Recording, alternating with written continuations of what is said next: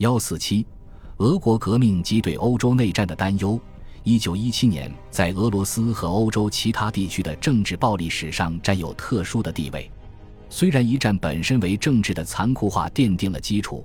但对于俄国及其大多数人来说，一九一七年的革命及之后的内战成为改变其生活轨迹的重大事件。暴力冲突现在已内在化和普遍化。在随后的几年里，红军招募了多达五百万人，大约一百万人被征入白军。伤亡可能高达二十二点五万人。此外，足有一百三十万人因为苏联镇压反革命运动而死去，另有十万人因为白色恐怖而死去。据估计，疾病肆虐下有二百多万人因病去世，其中包括二十八万红军士兵。罗曼诺夫王朝的领土上几乎所有地方都在爆发内战，战事的残酷令人难以想象，而且没有道德的约束。虽然暴力行为并没有针对性，但是犹太人却经常成为被攻击的目标，在整个罗曼诺夫的领土上都是如此。因为俄国革命中犹太人较为强大，反布尔什维克运动很快污蔑称1917年革命是犹太人的阴谋。最初是俄国白军利用这一谬见做宣传招兵之用，他们试图组织抵抗布尔什维克主义。而布尔什维克在招兵时总是能提供更有吸引力的承诺，打出反犹太人的布尔什维克这张牌，至少让白军有一些能产生共鸣的身份认同，而这很快导致整个前罗曼诺夫帝国土地上爆发了反犹太主义暴力，在考纳斯和其他立陶宛的城镇中，犹太人受到骚扰，他们的店铺窗户被砸碎，他们的异地序与铭文被涂抹覆盖。俄国西部和乌克兰的情况更加糟糕，犹太人受到反布尔什维克主义人士的仇视。仅在六至十二月期间，就有十万犹太人被杀害，其中大部分是安东·邓尼金志愿军的成员做的。然而，邓尼金的部下并不是唯一专挑犹太人杀害的人，乌克兰和波兰的民族主义军和各种农民部队也加入屠杀犹太人的队伍中。通常是酗酒刺激下的屠杀行为，单在一九一九年的乌克兰就记录了九百三十四起类似事件。没过多久，犹太人是布尔什维克主义最主要受益人这一说法就蔓延到了俄国境外。事实上，的确有相当多的犹太人在随后一九一八至一九一九年的欧洲中部革命中扮演着重要的角色，包括柏林的罗莎·卢森堡、慕尼黑的库尔特·艾斯纳。匈牙利的库恩贝拉和维也纳的维克多阿德勒，这使得这样的指责看似合情合理，甚至英国和法国的媒体也这样认为。例如，三分之一的当代法国报纸都将布尔什维克革命归因于犹太人的影响，而在英国，温斯顿·丘吉尔在一九二零年写了一篇臭名昭著的文章，将欧洲大陆革命都归咎于犹太人。没必要夸大国际上关于犹太人在开创布尔什维克主义方面的作用，也不必夸大他们在俄国革命中的实际推动作用。但是，无神论的犹太人，他们的作用无疑是非常大的，可能远超其他所有人。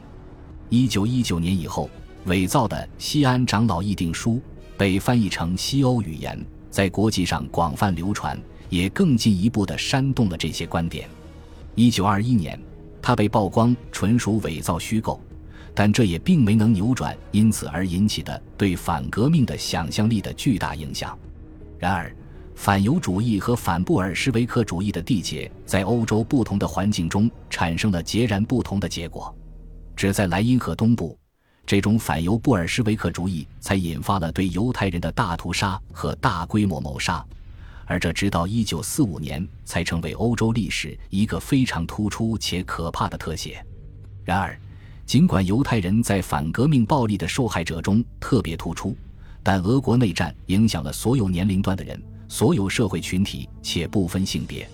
这场内战中爆发了如此不受限制且无差别的暴力事件，主要有几个原因：除了在意识形态动机下与广义的内部敌人进行事关存亡的斗争之外。前沙皇帝国国家建设的残酷与极度的食物匮乏也放大了这场极端暴力。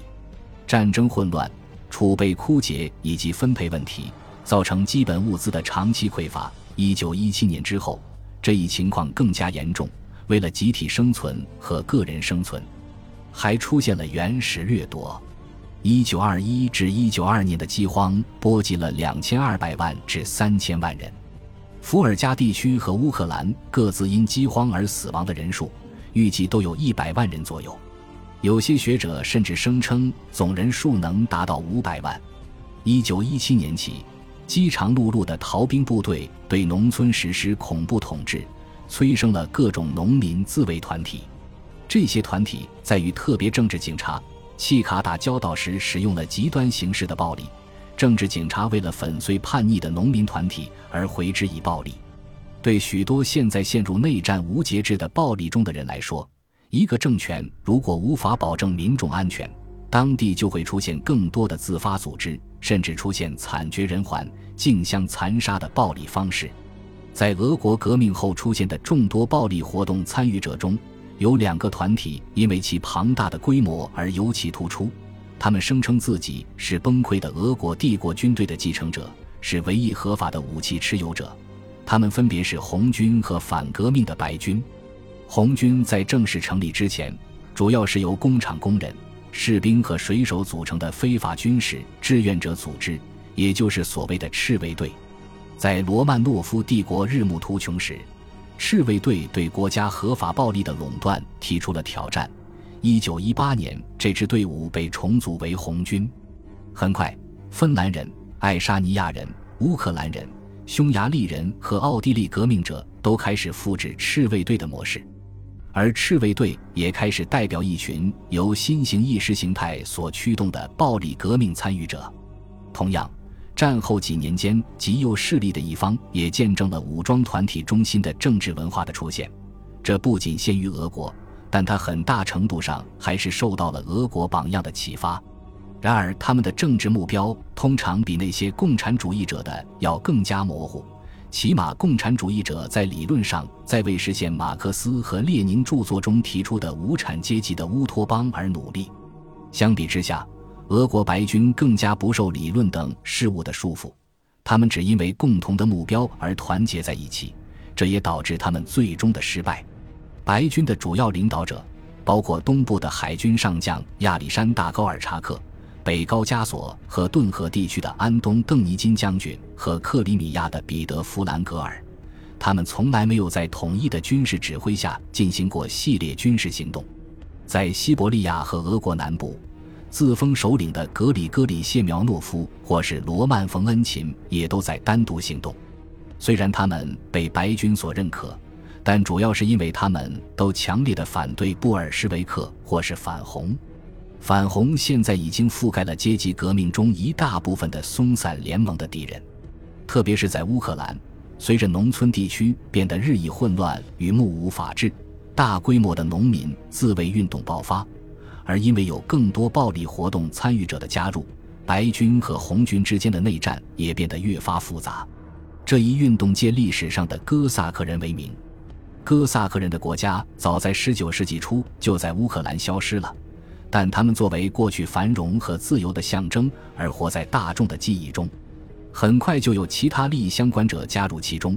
例如农民无政府主义者内斯托尔马克诺，他召集手下四万人的黑色军团在南部草原上集合。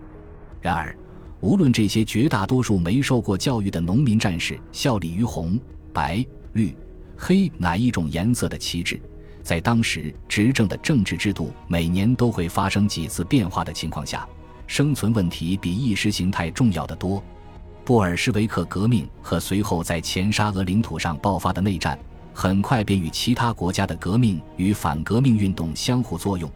他们要么给那些渴望社会经济和政治发生暴力变革的人树立起希望的灯塔，又或者成了某些人的噩梦。因为一穷二白的人民大众要站起来了，在诸多的案例中，芬兰这个并没有参加第一次世界大战的国家却表现得最为极端。尽管在战争中并没有多么野蛮化，但芬兰却经历了整个时期最血腥的内战之一，超过三点六万人，占总人口的百分之一，在一九一八年内战的六个月内死亡。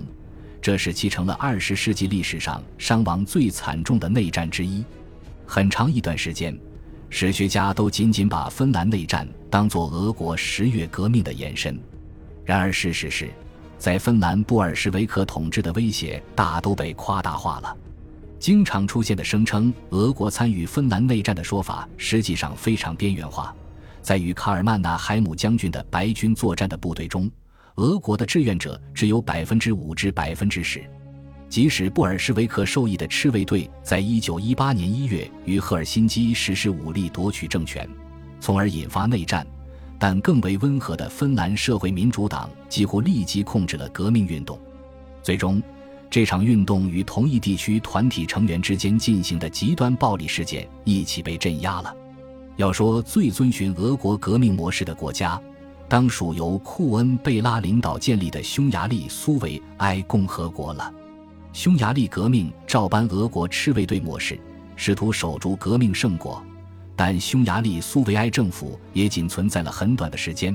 不久便被罗马尼亚斯洛伐克联军颠覆，取而代之的是在米克洛斯霍尔蒂领导下的反革命政府。这是一个利用极端暴力手段报复所谓“红色恐怖”的政权。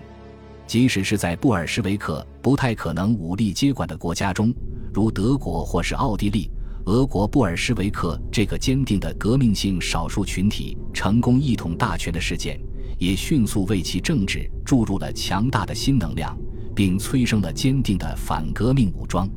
对他们来说，暴力镇压革命，特别是对革命者进行暴力镇压，是他们最主要的目标。十八世纪后期的情况并没有什么不同，恐慌的统治阶层担忧会发生像推翻雅各宾政府一样的革命。一九一七年后，许多欧洲人怀疑布尔什维克主义会传播到旧世界的其他地区，煽动暴力人员和活动，以应对他们感知到的威胁。欧洲各地所面临的这种威胁的特点在于，对既定秩序的威胁不甚清晰，从攻击资产阶级观念的匿名群众，到专门攻击女性狙击手和犹太人，布尔什维克的世界阴谋。有关布尔什维克暴行的新闻引发了这种抽象的恐慌，其中许多是事实，但也有一些夸张。这些消息大肆传播到西欧，甚至是美国。一九二零年九月十六日，在华尔街发生的炸弹爆炸事件，导致三十八人死亡，数百人受伤。这一事件很快被归咎于布尔什维克特工。美国对俄国状况的恐慌，并不如欧洲中部那么明显。在中欧国家，这种恐慌很快导致政府迅速采取了从政策到法律的专制管理措施。此外，法西斯势力也开始上台，狂热的法西斯主义领导者企图清洗整个世界。恭喜你又听完三集，欢迎点赞、留言、关注主播，主页有更多精彩内容。